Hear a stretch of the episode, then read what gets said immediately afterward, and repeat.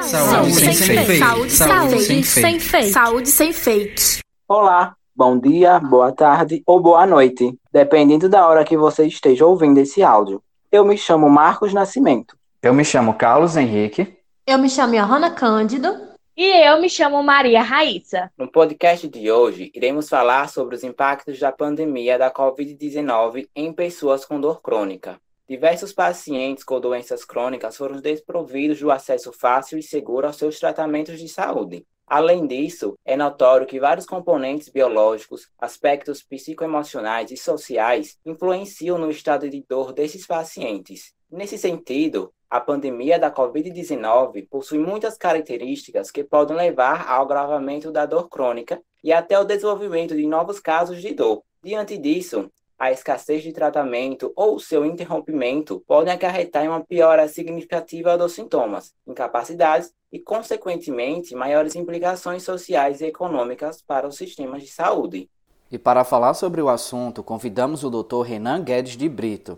Ele possui graduação em fisioterapia pela Universidade Estadual da Paraíba, mestrado e doutorado em Ciências da Saúde pela Universidade Federal de Sergipe, a UFES, com período sanduíche na Universidade de Iowa, nos Estados Unidos, a Iowa. Atualmente é professor da Universidade Tiradentes, a UNIT, ministrando as disciplinas de Anatomofisiologia 1 e 2. É membro da Sociedade Brasileira de Neurociência e Comportamento, possui trabalhos publicados em periódicos nacionais e internacionais nas áreas de neurociências e fisiologia da dor e inflamação. Olá, Dr. Renan Guedes. Estamos muito felizes de você ter aceitado participar desse podcast. Temos certeza que será um momento muito proveitoso.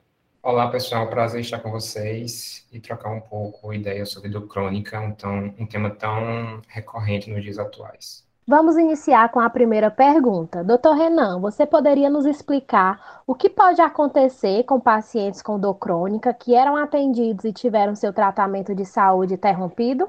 Inicialmente é importante lembrar que a dor crônica, ela, o manuseio da dor crônica está envolvido uma equipe multiprofissional. Então, para que eu tenha efetividade na diminuição desse quadro de dor, é preciso que o paciente tenha acesso a uma série de profissionais isso vai passar pelo médico, pelo enfermeiro, pelo terapeuta ocupacional, pelo fisioterapeuta, por exemplo, para que ele consiga atingir os objetivos clínicos desejados. E o acesso a, todos essa gama, a toda essa gama de profissionais já não era tão fácil antes da pandemia.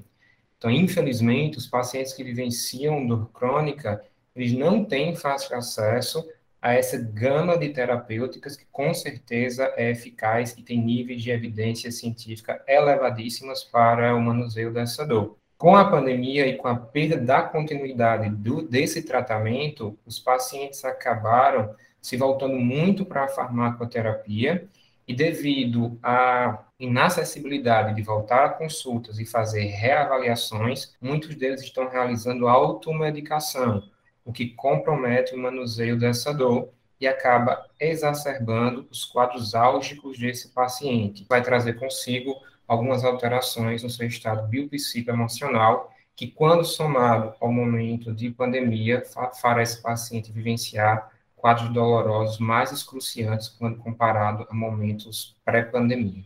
Nesse caso, as iniciativas de oferta de serviços de saúde de forma remota, como a telemedicina, representam um meio alternativo para a atenção à saúde. Nessa perspectiva, quais os benefícios dessa modalidade e quais os cuidados que os profissionais de saúde devem ter ao executá-la? A telemedicina, por exemplo, ela era uma prática que já existia antes da pandemia, mas a sua evidência ela foi aumentada durante esse momento e ela é uma saída para esse momento pandêmico, para que eu não tenha uma descontinuidade do tratamento. Uma vez que o paciente, quando perde esse vínculo com o profissional, ele acaba se sentindo desamparado e isso pode aumentar os níveis de desesperança em relação à melhora do seu próprio quadro doloroso. Então, nesse sentido, a telemedicina vai ser uma alternativa eficaz para que nós, profissionais da saúde, nos mantenhamos mais perto do nosso paciente e acompanhe essa evolução clínica. Que imagine pacientes que ficam sem acesso durante um ano e meio, por exemplo, de pandemia, o que aconteceu, a evolução clínica é perdido e essa história perdida pode impactar e retardar a reabilitação desse paciente. Mas, infelizmente, essa telemedicina, ela está mais acessível para aqueles pacientes que tenham acesso digital. E quando a gente olha para a situação do nosso país, a gente percebe que a inclusão digital ainda não é uma realidade. Então, boa parte da população, a população mais necessitada, elas estão sem assistência adequada, exatamente por falta de acesso a esse recurso tão importante nesse momento. É importante lembrar também que o profissional tem que ter alguns cuidados na execução da telemedicina, inicialmente no sentido de utilizar uma plataforma segura para garantir o sigilo dessas, dessas consultas. Isso vale muito, pra, por exemplo, para aqueles que executam atendimentos mais contínuos, como a própria psicologia. E é importante que o profissional esteja mais aguçado, mais empático e mais sensível durante a avaliação clínica, porque alguns aspectos do exame físico não são passíveis de ser executado.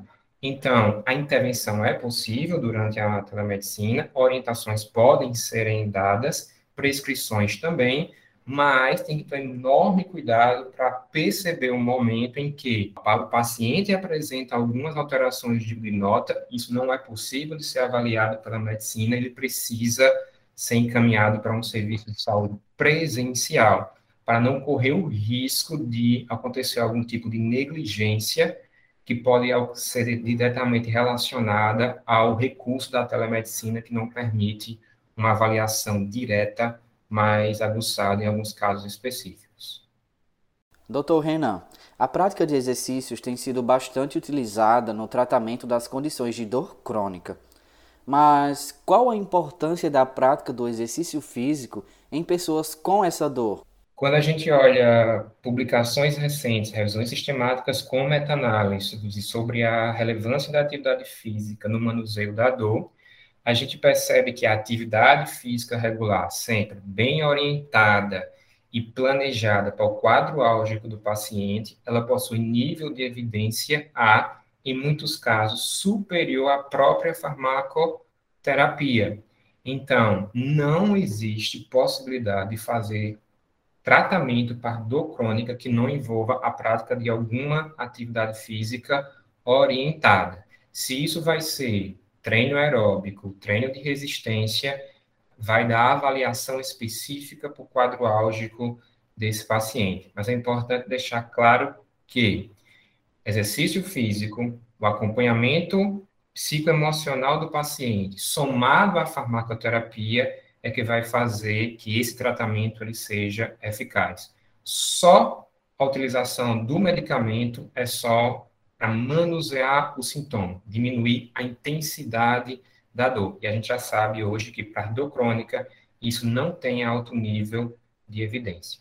Diversos pacientes com dor precisam de uma supervisão profissional adequada e espaço apropriado para realizar e se manter em um programa de exercícios físicos. Na sua opinião e considerando o cenário brasileiro atual, o senhor acha que esses pacientes estão se movimentando?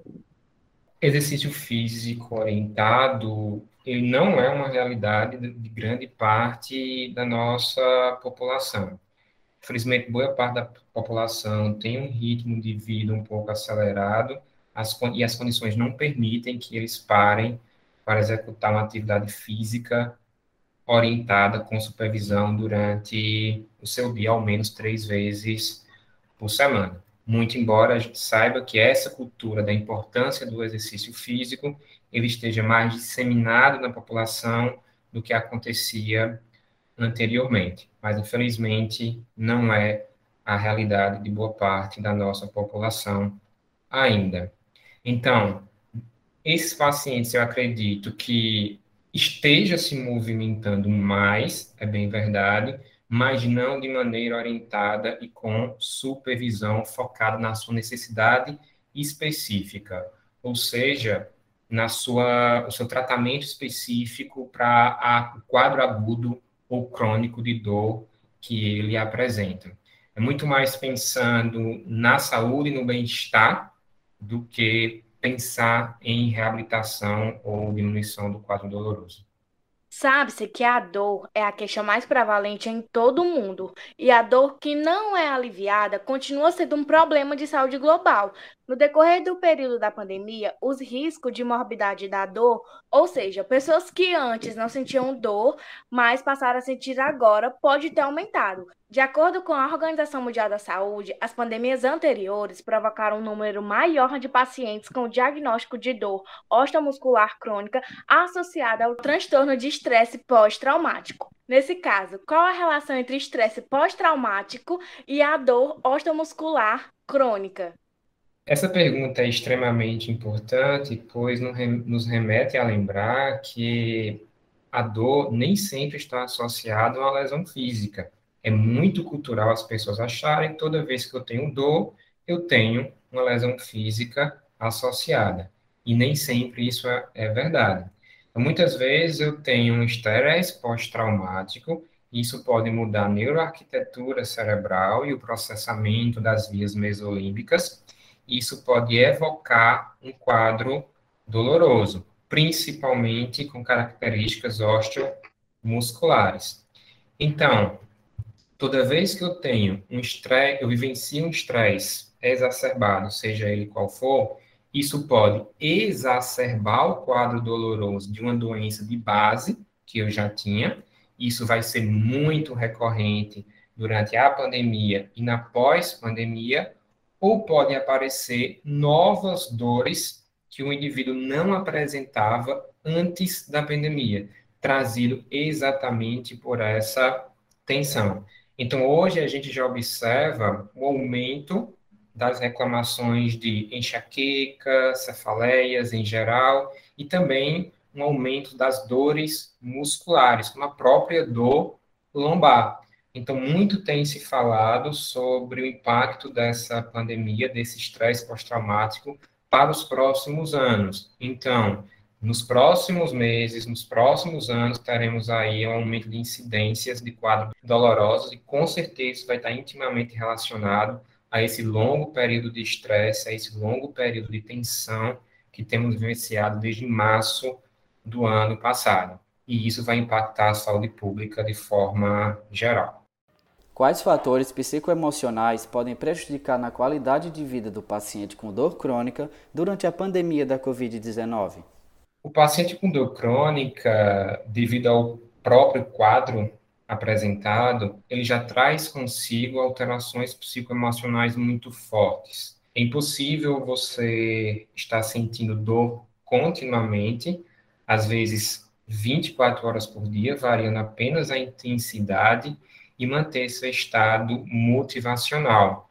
Então, ele já tem uma tendência de ter um pouco de desesperança e ter alterações psicoemocionais muito fortes. Entre elas, a gente fala aí da própria depressão. E aí, se você soma isso a uma pandemia, onde ele vê todo um cenário mundial, toda uma inundação de notícias negativas, isso tende a exacerbar a desesperança que ele já vinha apresentando com o próprio quadro pessoal. Então, acreditar que vai melhorar, acreditar que isso é passageiro e que essa dor dele, que antes já era complicada e agora está se apresentando de maneira mais intensa, e que isso vai melhorar, é extremamente complicado. E aí isso vai aumentar, por exemplo, a tendência a crise de ansiedade e depressão. Isso vai impactar diretamente uma qualidade de vida que já estava diminuída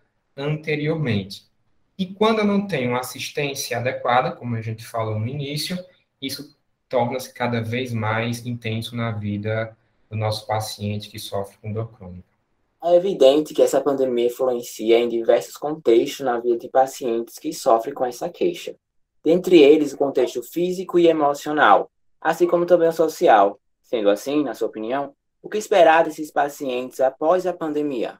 É esperado que a gente tenha um paciente que chegue mais sensível, mais desacreditado e necessitando cada vez mais de uma equipe boa, uma equipe sensível, uma equipe pronta para atender às suas necessidades. As perdas que aconteceram nos últimos no último ano não vai ser facilmente revertida. Quadro clínico evoluído desses pacientes devido à falta de assistência em muitos casos não é facilmente revertido. A gente tem que acolher esse paciente e entender que o quadro clínico agora está somado com estresse pós-traumático aí por uma vivência de um fator histórico que ninguém imaginava vivenciar. Então, eu diria que a responsabilidade do profissional, que já era grande, ele aumenta, porque agora nosso paciente está cada vez mais sensibilizado e cada vez mais fragilizado.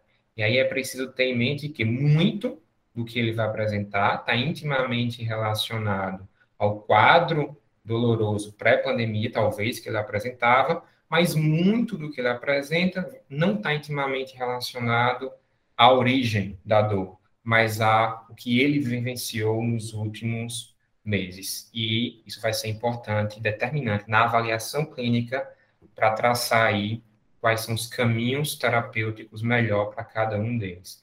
Mas de antemão, a psicologia vai ajudar muito nesse processo.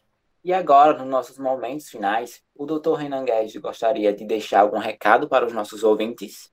Gostaria de pedir a todo aqui, todos aqueles que têm dor crônica que busquem atendimento, procurem profissionais qualificados, informação específica na área de dor e que de forma alguma normalize sentir dor. Não é normal sentir dor. Dor é um sinal de alerta, é bem verdade, que algo de errado está acontecendo em nosso corpo, mas não é esperado que vivenciamos dor contínua.